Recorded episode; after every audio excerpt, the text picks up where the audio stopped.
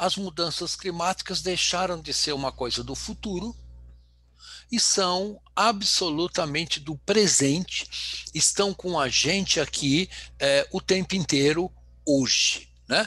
Tem várias maneiras de você observar isso. Você não precisa nem ser cientista para você observar que o clima mudou, mudou radicalmente. Né? Nós tivemos na semana passada, por exemplo, oito dias de calor contínuo, com temperaturas acima de 35 graus em mais de 60% da área do nosso país. E nós tivemos recorde de temperatura 43 graus em Cuiabá, 45 graus no norte do Mato Grosso e assim por diante. Bom, então aquelas ondas de calor que a gente escutava falar que aconteciam na Califórnia, teve 51 graus na Califórnia há dois meses atrás, uh, ondas de calor na Sibéria, no Paquistão, Olha, a notícia ruim para nós é que as ondas de calor chegaram aqui no Brasil forte e vão ter impactos na agricultura negativos, vão ter impactos na saúde das pessoas e assim por diante.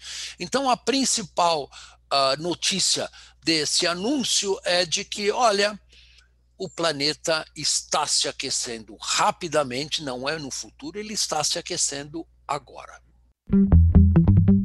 Vozes do Planeta, com Paulina Chamorro.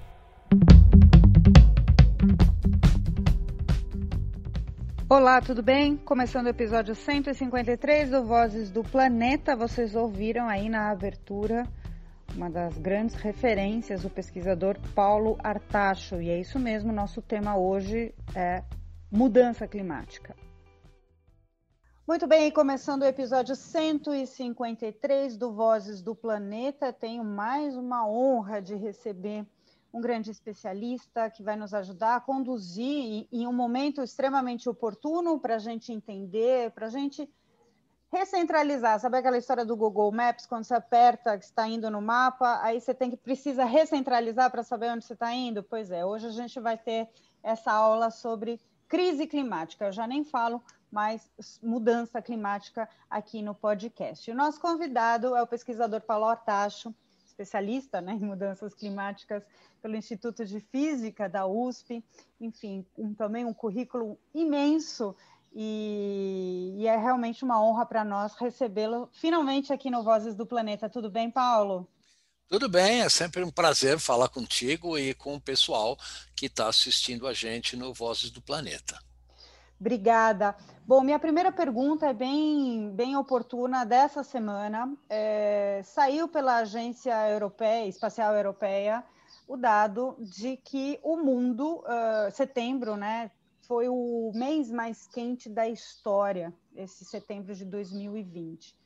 Só que quem acompanha a pauta, né, e quem vê, a gente está vendo a cada mês é o mais quente da história, o ano mais quente da história. Então, talvez seja este o mês mais frio dos próximos anos. Uhum. É, conta para gente o, o que, que, é, o, qual que é o impacto dessa notícia, Paulo, e dessa realidade que a gente está vivendo.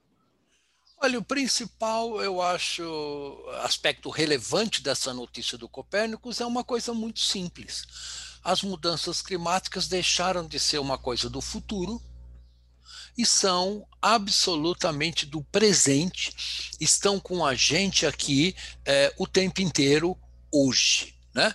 Tem várias maneiras de você observar isso. Você não precisa nem ser cientista para você observar que o clima mudou, mudou radicalmente. Né? Nós tivemos na semana passada, por exemplo, oito dias de calor contínuo, com temperaturas acima de 35 graus em mais de 60% da área do nosso país. E nós tivemos recorde de temperatura 43 graus em Cuiabá, 45 graus no norte do Mato Grosso e assim por diante. Bom, então aquelas ondas de calor que a gente escutava falar que aconteciam na Califórnia, teve 51 graus na Califórnia há dois meses atrás, uh, ondas de calor na Sibéria, no Paquistão, Olha, a notícia ruim para nós é que as ondas de calor chegaram aqui no Brasil forte e vão ter impactos na agricultura negativos, vão ter impactos na saúde das pessoas e assim por diante. Então, a principal a notícia desse anúncio é de que, olha, o planeta está se aquecendo rapidamente, não é no futuro, ele está se aquecendo agora. O aquecimento global é um aspecto das mudanças climáticas, né? Mas como o próprio nome diz, é, é, a gente tem uma alteração, né, em grandes proporções de períodos, né? Não é só tipo hoje faz calor, amanhã faz frio, são períodos que são alterados e vem eventos extremos. Acho que é importante Isso. a gente esclarecer, até porque, né, Paula, a gente está vivendo um, um período de negacionismo então, nada melhor do que a gente voltar às origens e explicar ponto a ponto a mudança climática, esses eventos extremos e esses longos períodos que a gente vai sofrer de chuva, de frio, de calor e de seca, principalmente. É, Paulina, as mudanças climáticas, além do aumento da temperatura, que é óbvio, é, tem vários aspectos importantes. O primeiro delas é a alteração na chuva. Né?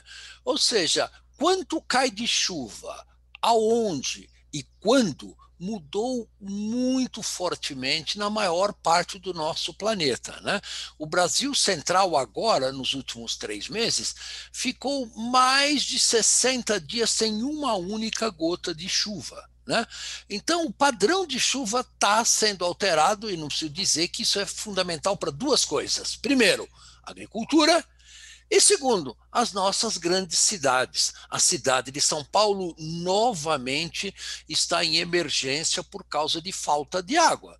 Então, quando você tem 20 milhões de pessoas né, numa região sem água, o que, que você faz com essas pessoas? Né? Não dá para tirar 20 milhões de pessoas de um lugar e botar em qualquer outro lugar da noite para o dia. Então, esse é o segundo aspecto das mudanças climáticas que eu acho que é importante salientar. E o terceiro aspecto é o que você falou as mudanças climáticas estão aumentando a frequência e a intensidade dos eventos climáticos extremos. O que são isso? Grandes enchentes, grandes secas, grandes inundações, ondas de calor muito forte, furacões e assim por diante. Né? Algumas desses, desses eventos climáticos extremos é trivial da gente explicar. Por exemplo, um furacão. Por que está aumentando a, a incidência e a intensidade de furacões nos Estados Unidos? Olha, um furacão pega a sua energia da temperatura da superfície do mar. O mar está mais quente, os furacões se formam mais frequentemente e mais fortes. Né? As ondas de calor é outra maneira da gente olhar para esses eventos climáticos extremos. Né? E, e a cidade de São Paulo está observando desde a década de 50 um aumento forte na quantidade de chuvas muito intensas, chuvas acima de 100 milímetros por dia. Né? Em vez de chover devagarinho ao longo de três, quatro, cinco dias, puf, cai aquele pé d'água que causa inundações, causa escorregamento de terras e encostas, causa um prejuízo social enorme para a população de baixa renda, que são quem mais sofre com as mudanças climáticas. Então, são vários aspectos das mudanças climáticas que estão aqui com a gente já hoje e, obviamente, o país precisa se se preparar e se adaptar a essas mudanças climáticas. Bom, vocês estão ouvindo aí ao fundo, começou um pé d'água aqui, então, nesse momento, né, depois de um calorão, justamente um tremendo pé d'água aqui onde eu estou gravando, então isso é, é mais uma prova de tudo isso que o Paulo acabou de contar. Paulo, aspecto super importante que você está colocando, e agora vamos às causas, né? Já estamos vivendo um período né, que chama a Era do Antropoceno, que é a era onde o ser humano está influenciando nas coisas da Terra. Né? É, e, de novo, como eu falei, a gente está fazendo essa, esse podcast para explicar, para combater com a verdade, com a ciência, com o que se sabe, muito do que vem sendo disseminado que vai na contramão, que eu nem vou repetir para a gente não ficar endossando esse tipo de mentira, né? Mas o fato é sabido de que a influência humana, o impacto humano em tudo isso que nessas alterações que vem acontecendo. Ela se dá de que forma, Paulo? A gente tem uma sociedade extremamente de consumo, usando muitos dos recursos naturais, que quer dizer usar água, desmatamento e um monte de outras coisas. É por aí o caminho? Sim, veja bem, o nosso planeta, Paulina, tem 4,5 bilhões de anos, né? E a vida evoluiu junto com a evolução geológica do nosso planeta ao longo desses longos 4,5 bilhões de anos. Até que chegou num momento da história, há 200 mil anos atrás, que apareceu uma espécie, que somos nós. Nós somos muito, muito recentes na história do nosso planeta como um todo. Só, só aparecemos aqui há 200 mil anos atrás. E a nossa civilização, como a gente conhece hoje, só tem alguma coisa em torno de 20 mil anos. Né? Agora, o que aconteceu é que há 200 anos atrás, uma descoberta foi fundamental que mudou a trajetória de todo o planeta, que é você queimando carvão, petróleo e depois gás natural, você produz energia e produz trabalho de uma maneira relativamente barata. Né? Bom, isso revolucionou a vida no nosso planeta, né? isso trouxe um desenvolvimento econômico monstruoso para o planeta nos últimos dois anos, e agora nós estamos começando a colher os efeitos colaterais disso. Né? Então, é, basicamente, a população humana cresceu né, barbaramente. Hoje nós somos 7,7 bilhões de seres no planeta, e nos países desenvolvidos, o nível de consumo, como você colocou, é absolutamente insustentável. Né? Então, faz sentido uma pessoa ter um carro de 3 toneladas né, de aço e de alumínio, por exemplo, morar numa casa de 400, 500 ou 600 metros quadrados com gasto de energia gigantesco? Né? A resposta clara é não. E o nosso planeta tem recursos naturais finitos. Né? Então, todas as teorias econômicas vigentes hoje pressupõem um crescimento econômico positivo e contínuo para sempre. Né? Isto não existe num, num, planeta com recursos naturais limitados. Então, o que nós estamos uh, observando hoje é um conflito dessas duas questões. Olha, nós estamos exaurindo os recursos naturais do nosso planeta, e isto vai desde água, vai desde recursos minerais, vai, vai uma série de é, fenômenos é, diferentes que estão fazendo com que a gente basicamente esteja usando muito mais os recursos naturais do nosso planeta do que a gente deveria. E, entre outras coisas, isso está causando as mudanças climáticas globais. Então, nós precisamos redirecionar a maneira com que nós estamos desenvolvendo o nosso planeta, redirecionar o nosso modelo econômico, porque ele é claramente insustentável, mesmo a curto prazo. E isso de forma global, né? Você está colocando. Aí me leva a também contar a história e o papel do IPCC, o painel intergovernamental de mudanças climáticas, né? Que leva também muitos desses dados às reuniões do clima da ONU e para tentar chegar em algum consenso onde países cheguem a algum acordo para reduzir tudo isso, né? Uhum. É, esse é, é, o painel, né? Você faz parte do, do, do IPCC também, é, com esses relatórios. Portanto, a gente tem essa história sendo contada e sendo avisada já há bastante tempo, né? Existem essas reuniões anuais onde se avança desesperadamente pouco, né?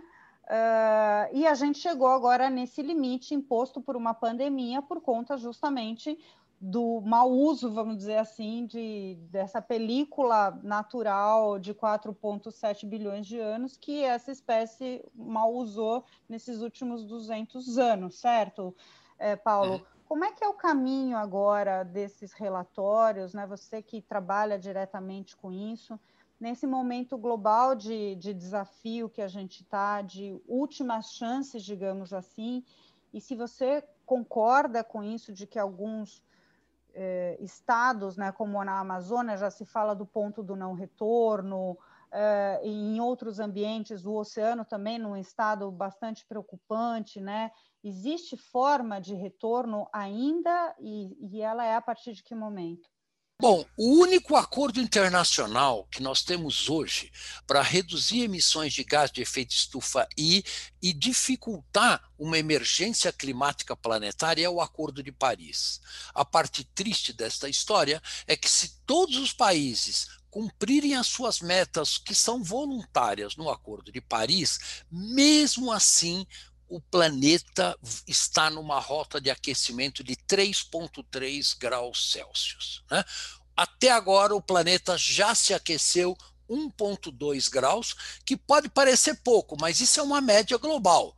Em algumas regiões do Nordeste, a gente já observa um aumento da ordem de 2 graus e meio partes da, da componente leste da Amazônia já se aqueceram em 2 graus centígrados, o que é muito para o funcionamento de um ecossistema. Bom, mas de acordo com o Acordo de Paris, o nosso planeta está numa rota de 3,3 graus Celsius de aquecimento global. Em áreas continentais, esse aquecimento é 1 grau maior do que a média global. Então, isso significa em torno de 4,3 graus centígrados, aonde a nossa civilização vive, que é nas áreas continentais. Se a gente levar em conta que 80% da população é, vai viver em, em áreas urbanas em 2050 e as ilhas de calor das áreas urbanas aumentam essa temperatura em pelo menos um grau, então nós estamos falando de um aquecimento nas cidades, que é onde vive 80% da população, de 5 graus. Né? Ou seja, é muita coisa e nós vamos precisar de mudanças drásticas né? na, na, na, no uso dos recursos naturais do nosso planeta, como as nossas cidades são construídas, para que a gente possa garantir, e não é no final do século, isso nós estamos falando, é até 2050, ou seja, daqui a 30 anos. Né? Então, Veja que isso é o que caracteriza a emergência climática. E este cenário de aumento de temperatura de 5 graus é se todos os países cumprirem as suas metas desmatamento no Brasil está continua aumentando 25 a 30% ao ano. Ano passado o Brasil desmatou 10.500 quilômetros quadrados de florestas e isto é 13% de todas as emissões de gases de efeito estufa no planeta. Né? E nós continuamos no planeta como um todo a queimar combustíveis fósseis como se nada tivesse acontecendo. Estamos adicionando 40 bilhões de toneladas de CO2 a cada ano na nossa atmosfera. Ou seja, o sistema econômico, social e político continua alimentando a máquina das mudanças climáticas globais. E isto é extremamente preocupante, porque nós precisamos, para diminuir os efeitos das mudanças climáticas em 2050, reduzir as emissões já, de acordo com o IPCC. E diminuir as emissões enquanto? Diminuir as emissões em pelo menos 5% ao ano até 2050 e zerar as emissões de gases de efeito estufa em 2050 e sequestrar carbono da atmosfera em altas razões nos últimos 50 anos uh, deste século. Portanto, é uma tarefa que a, humanidade não teve até agora. É, história, na história da humanidade não teve uma tarefa tão grande quanto essa.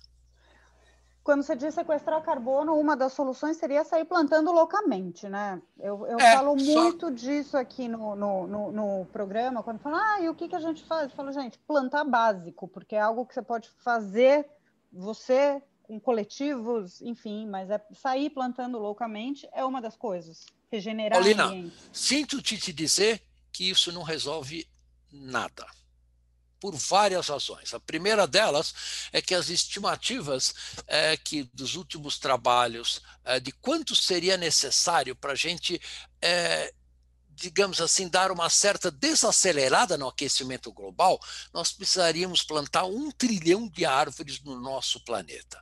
Um trilhão de árvores significa que você teria que ocupar áreas onde hoje nós estamos produzindo alimentos. Então, nós vamos deixar de comer para plantar árvore, para sequestrar CO2, para poder continuar andando de carro. Quer dizer, faz sentido essa lógica. Né? É, certamente não. Segundo ponto importante, aonde essas árvores seriam plantadas? Nas regiões tropicais. Brasil, por exemplo. Então, o Brasil viraria um, um fantástico jardim de árvore para que os países desenvolvidos continuassem emitindo gases de efeito estufa. Quer dizer, na história real é o seguinte: sem uma redução drástica das emissões dos países desenvolvidos, Europa, Estados Unidos, agora China, Japão e Austrália, não há saída.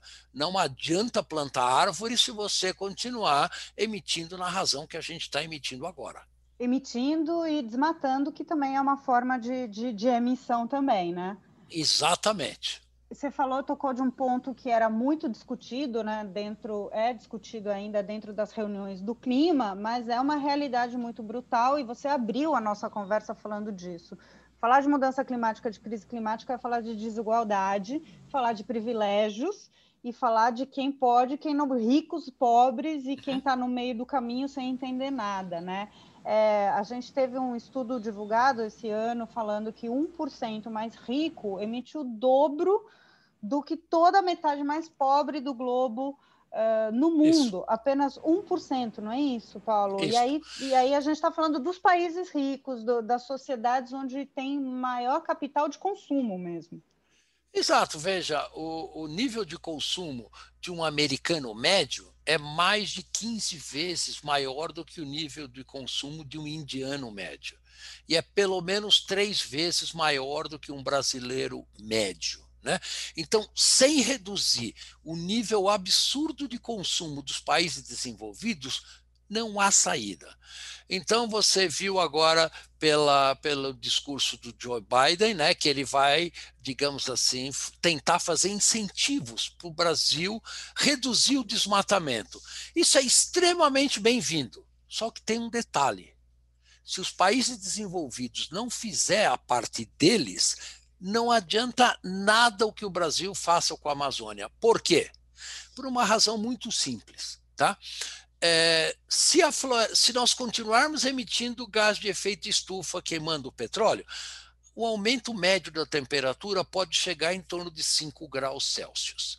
Se nós aumentarmos a temperatura em 5 graus Celsius, a Amazônia não vai ter condições de sustentar o seu ciclo hidrológico que se autorrealimenta. Então a floresta vai começar a diminuir de tamanho de área e de estoque de carbono. Né? Vários trabalhos com modelos radicalmente diferentes mostram que este processo já está em curso, inclusive. Né? Então, a floresta está sofrendo um estresse que ela não sofria há 30, 40 ou 50 anos atrás.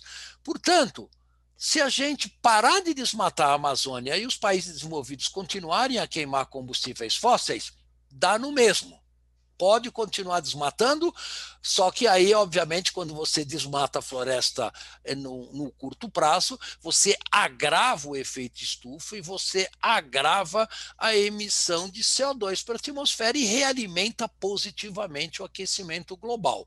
Então, nós estamos numa armadilha onde a saída não é plantar árvores, a saída não é só é, reduzir o desmatamento de florestas tropicais, mas é principalmente zerar as emissões de gases de efeito estufa, que na verdade, vindas de combustíveis fósseis, que na verdade é o motor da economia do nosso mundo desenvolvido hoje, e por isso é que tem tanta oposição a você mudar o modelo econômico de desenvolvimento que ele já mostrou-se insustentável. Mais duas perguntas. Bom, eu só queria reforçar, quando o Paulo está colocando isso, a gente está querendo, na verdade, colocar em níveis, níveis de importância e níveis de equivalências, mas é claro que a gente está é, reforçando aqui que o desmatamento tem que ser zero né, no, no, no Brasil. A gente está colocando como soluções e não seria só o fim do desmatamento, uhum. que é isso que ele está. É, a gente tem que reforçar agora, porque a gente está reforçando, uhum. inclusive, que a Terra é redonda, né, Paulo? Então é, é bom claro. a gente pontuar algumas coisas. Então, o que a gente está colocando aqui é que não é só o fim do desmatamento, mas sim uma série de outras medidas, mas é claro que sim, o desmatamento tem que é, acabar, porque ele é também um, um, dos, como o Paulo acabou de falar, um dos grandes causadores uhum. né, do aumento né, da, dessas é, alterações climáticas aqui. Minha pergunta para a gente finalizar é uma coisa já mais pessoal, Paulo, porque é, com tudo que você sabe, com tudo que você vê já há tanto tempo, é, o que, que você enxerga do nosso futuro ou desse, desse futuro que já chegou, né? Ou seja, no contexto de mudança climática que a gente já está vivendo, é, o que, que você enxerga? Você falou da questão de plantar árvores não é a solução. Então, como é que a gente consegue mudar uma máquina sociopolítica tão grande é, e parece tão impossível, eu enquanto cidadã, você enquanto cidadão, como é que você enxerga essa vida daqui para frente? Olha, é, não há a menor dúvida, a vida daqui para frente vai se tornar muito mais complicada do, ainda do que ela é hoje. Né? Porque, obviamente, eh, os donos de capital e os donos das indústrias de combustíveis fósseis e seus acionistas né, eh, não vão querer perder o seu negócio da noite para o dia facilmente. Então, eles podem levar, sim, a uma, a uma digamos assim, derrocada final no nosso planeta até eles tiverem a maior quantidade de lucro possível. Essa filosofia pode parecer meio absurda, mas na verdade é exatamente o que está ocorrendo hoje. Uh, companhias como essa, o Shell, a indústria do petróleo, Trump, todos eles sabem muito bem o que está acontecendo, na verdade, até melhor que nós. Né? Agora, eles, apesar de saberem do, do prognóstico preciso para o nosso planeta Terra, o sistema econômico e político continua indo na direção da destruição do planeta, inclusive no Brasil, com um Congresso dominado por ruralistas, por exemplo, com um poder executivo incentivando o desmatamento da Amazônia. Quer dizer, isso a gente vê a olhos vistos hoje. Né? Então, o futuro do nosso planeta é um futuro de um planeta da ordem de 4 a 5 graus mais quente, mesmo. Né? Não, não temos mais como evitar este cenário. Neste planeta, a agricultura vai se tornar muito mais complicada, tensões sociais enormes vão aparecer por migração de população. Né? Então, por exemplo, o Oriente Médio vai ser uma região é, onde vai ser absolutamente impossível sustentar populações. Né?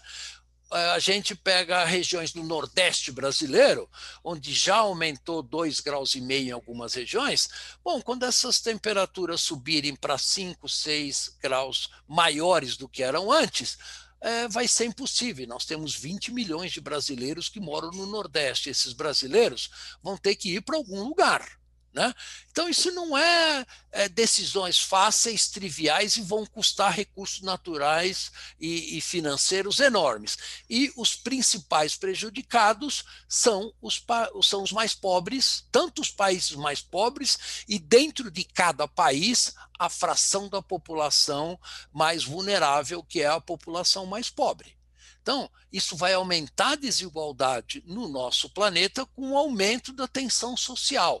Isto já está ocorrendo, não são projeções para o futuro, né? e nós podemos esperar um acirramento da tensão global, tanto entre os países, entre as regiões. Vejam a crise de migração na Europa, crise de migração da América Central para os Estados Unidos e assim por diante. Então, essa, isso não é futuro, isso é o que está ocorrendo hoje, né? seja por razões políticas, religiosas ou climáticas. A fração dessas tensões é, devido à mudança climática vai aumentar no futuro, não há a menor dúvida. E é bom que todos nós possamos estabelecer um sistema de governança global para administrar esse processo porque não vai poder ser feito que nem foi feito no Covid-19. Veja, no Covid-19 a gente é uma epidemia global, mas cada município teve uma estratégia diferente, cada estado teve uma estratégia diferente, cada país teve uma estratégia diferente. A gente consegue resolver um problema global com uma falta de governança desse nível? Não tem jeito. Então, nós vamos precisar de um sistema de governança global que sequer é, começou a ser construído ainda. Né? Então, o que os Estados Unidos têm de emissão de gás de efeito estufa afeta o Brasil, afeta a Coreia do Sul, afeta a Austrália, afeta todos os países do mundo. E vice-versa. O desmatamento do Brasil afeta o planeta como um todo. Então, nós precisamos de um sistema de governança que administre esta questão. E isto é uma necessidade urgente. Isto vai contra a direção de muitos países que veem o multilateralismo como uma ameaça à sua soberania. Mas, obviamente, essa é uma visão muito equivocada e que nós vamos precisar mudar a curto prazo como aquele meme, não sei se você viu, que vem uma onda que era o Covid-19, depois vem a onda que é a recessão, e a onda maior que vem por cima de tudo isso é a mudança climática. Essa, a, o momento que a gente vive também vai ser muito desafiador, justamente por conta da recessão econômica, que vai ser reaproveitado isso por essas indústrias e governos para retroalimentar e talvez postergar decisões mais duras também, né, Paulo? Não há a menor dúvida, e é importante a gente fazer o paralelo da situação da pandemia do Covid-19 com a questão das mudanças climáticas. Né? Elas têm algumas semelhanças e têm algumas diferenças importantes. A principal diferença é que a pandemia do Covid pode durar mais dois, talvez três anos. Mas a mudança climática vai demorar décadas e séculos. Né? Então, é, o aprendizado que a sociedade teve com a pandemia poderia ser usado para a gente evitar um desastre muito maior, que é o desastre que pode acontecer com o planeta se a gente não agir na questão das mudanças climáticas globais. E a gente precisa agir ontem. Né? Nós estamos extremamente atrasados, nós não precisaríamos ter entrado nessa crise climática se, desde o que a ciência diz há 20 ou 30 anos atrás, tivesse sido escutado pelos nossos governantes. Mas eles preferiram escutar os interesses econômicos da indústria e do setor financeiro ao invés de escutar os interesses da população. Então, estamos nessa crise por causa desta questão. Então, vamos trabalhar para sair dela. Vamos trabalhar, vamos ouvir a ciência, vamos disseminar notícias de verdade, né? E que são e que possam contribuir na busca de soluções. Hoje aqui no episódio 153 tive o enorme prazer, nós tivemos o enorme prazer de ouvir e te agradeço imensamente pelo tempo e principalmente por todas essas explicações, Paulo Artacho. Obrigada. Paulina, sempre um prazer. Obrigado a vocês e obrigado pela audiência também. Vozes do Planeta. E agora no episódio 153 do Vozes do Planeta, a participação do OECO, e a gente vai trazer um elemento novo nessa participação, que é o elemento áudio. Exatamente, a estreia de uma áudio-reportagem no ECO, é, produzida pelo João Veloso, que está com a gente hoje e vai contar sobre isso. João, a gente já trouxe em alguns momentos, né, através de relatos de fotógrafos que estavam no Pantanal e também na Amazônia, o impacto do fogo. Mas essa áudio-reportagem é bem completa, né? bem é, complementar a tudo que está acontecendo no Pantanal, né? Como é que foi fazer essa produção e o que, que os ouvintes vão, vão acompanhar ali pelo eco e aqui também daqui a pouco um trechinho. Bom, é, primeiro agradecer o espaço, é, dar, é, dar bom dia, boa tarde ou boa noite aí para os ouvintes. Essa reportagem, ela tem, teve como ponto inicial a vontade muito de, de contar o que está acontecendo pelos olhos, no caso pelas vozes, das pessoas que estão na linha de frente. A gente tem, tem, tem tido muito a narrativa da catástrofe por si só, e a gente acaba esquecendo quem são essas pessoinhas que estão ali frente a frente com ela. Então, produzir essa reportagem foi um esforço que envolveu não só a mim, mas envolveu a gente teve aí que fazer um, uma, um, uma grande cooperação entre várias pessoas, desde a do própria equipe do ECO, como é, Secretaria de Meio Ambiente, Corpo de Bombeiros, é, pessoas, grupos de cientistas que estão trabalhando diretamente lá dentro e pra, junto com todo esse pessoal a gente conseguir trazer uma reportagem que narra o esforço humano para tentar frear essa destruição.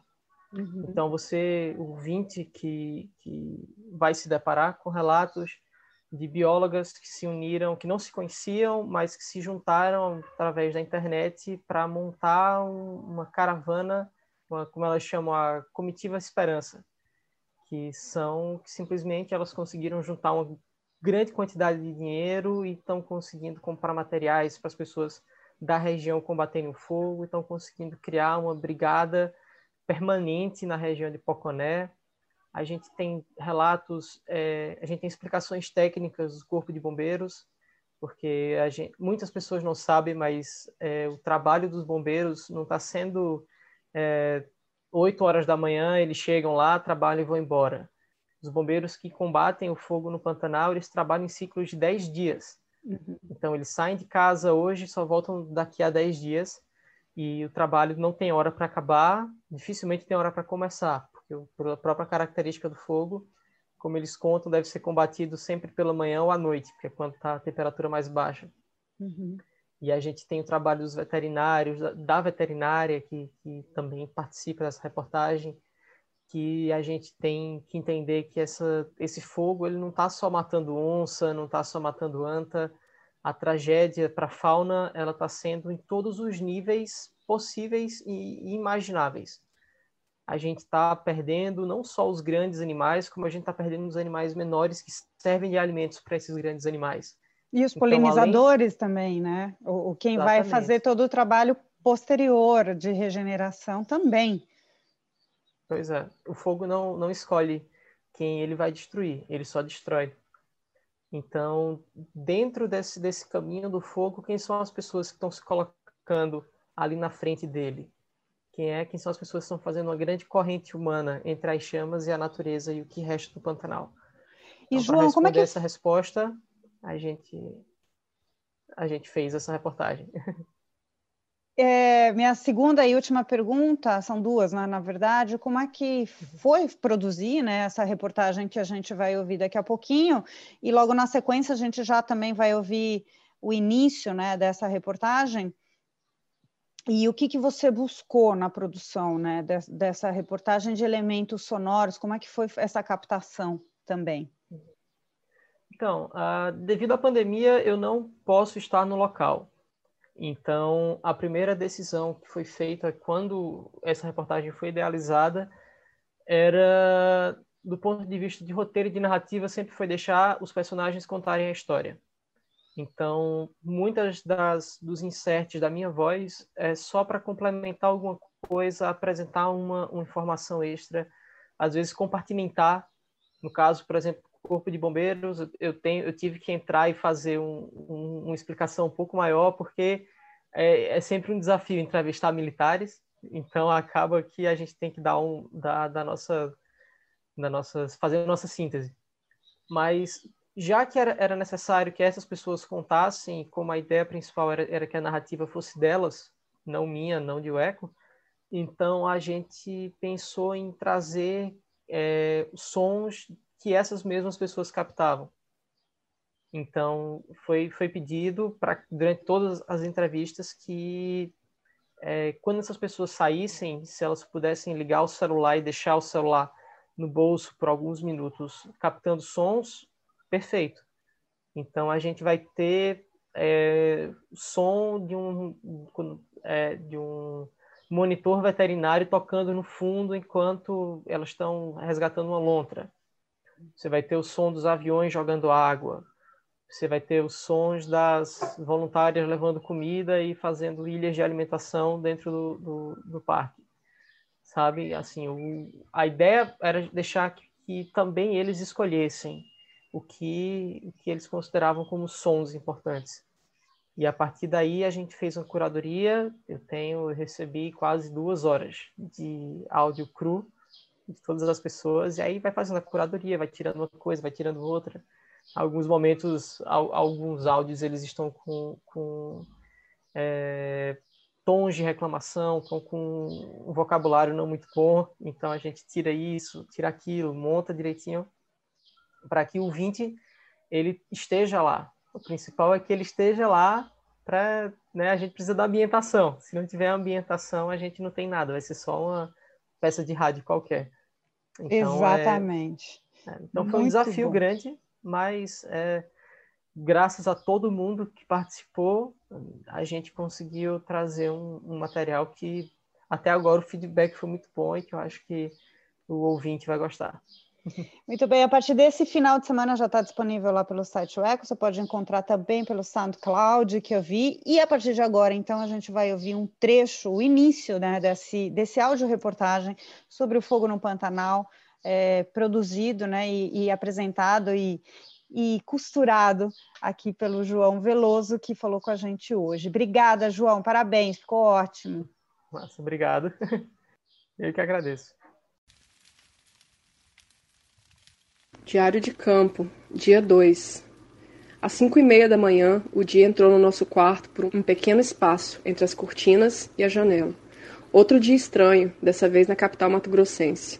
A fumaça encobria o céu inteiro a ponto de não ser possível enxergar o sol, apesar de já ser possível senti-lo intenso, mesmo tão cedo.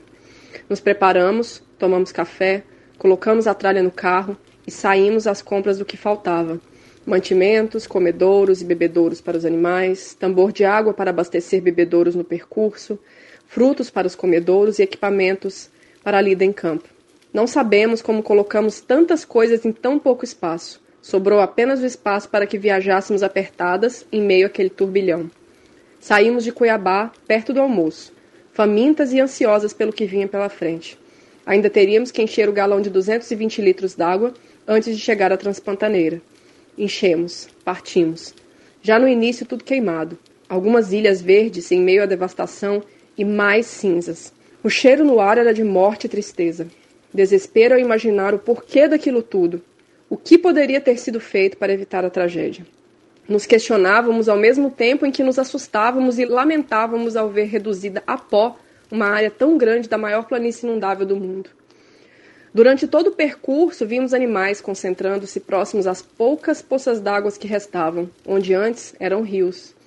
Eram dezenas de espécies de animais juntos em harmonia, numa pocinha tão pequena de água, algo que muitos humanos talvez não sejam capazes de entender. Harmonia. Ao encontrarmos um morador local enquanto abastecíamos uma área de alimentação, ele nos disse, pesaroso, que aquele rio nunca havia secado. Em 2020 ele secou. Ao se deparar com essa parte do diário de campo da bióloga Daniela França, um leitor desavisado poderia imaginar estar lendo algo retirado de um conto apocalíptico, de alguma ficção científica. Porém, as cenas descritas pela cientista retratam algo bastante real. O Pantanal, a maior planície alagada do mundo, está nesse momento enfrentando seu inimigo mais inesperado: o fogo. Desde o início de agosto, bombeiros, brigadistas, cientistas, moradores e voluntários têm somado esforços para tentar conter as chamas, que já avançaram sobre mais de 20% do Pantanal mato-grossense. O pessoal aqui da região tem falado isso, né, que a gente está escutando bastante, que eles nunca viram uma seca desse jeito. A gente passa pelas pontes, né, e aqui tem muita ponte na Transpantaneira que, que na verdade são drenagens, né, que, do, dos, dos rios aqui porque a estrada ela é um aterro, então a gente vai passando e sempre tem uma ponte, quase uma ponte por quilômetro, né, praticamente, é bastante ponte. E esses rios secaram. E aí o pessoal falaram, caramba, mas esse rio aqui nunca secou, esse outro rio aqui nunca secou, a gente nunca teve uma seca dessa. Rio Paraguai, que deveria estar na época seca com 5 metros de profundidade, está com 2, né, em alguns lugares quase seco. Para alguém que não está acompanhando o noticiário, a maior planície alagada do mundo enfrentando um incêndio quase incontrolável pode soar como um absurdo. Para quem acompanhou a famosa novela dos anos 90, a ideia do Pantanal está sempre ligada à imagem de bois com suas patas submersas, estradas cortando lagos gigantescos e rios intermináveis. Mas para quem vive na região, essa realidade não poderia estar mais distante. Sofrendo com a pior seca dos últimos 50 anos, o Pantanal de 2020 se parece muito mais com uma savana africana do que com a maior planície alagada do mundo. Vozes do Planeta. Chegando ao fim o episódio 153 do Vozes do Planeta, a edição, a apresentação, a entrevista é minha, Paulina Chamorro. Na edição e produção tivemos o André Cazé e no apoio sempre a Compasso Colab. A gente volta a se falar no próximo. Tchau! Vozes do Planeta, com Paulina Chamorro.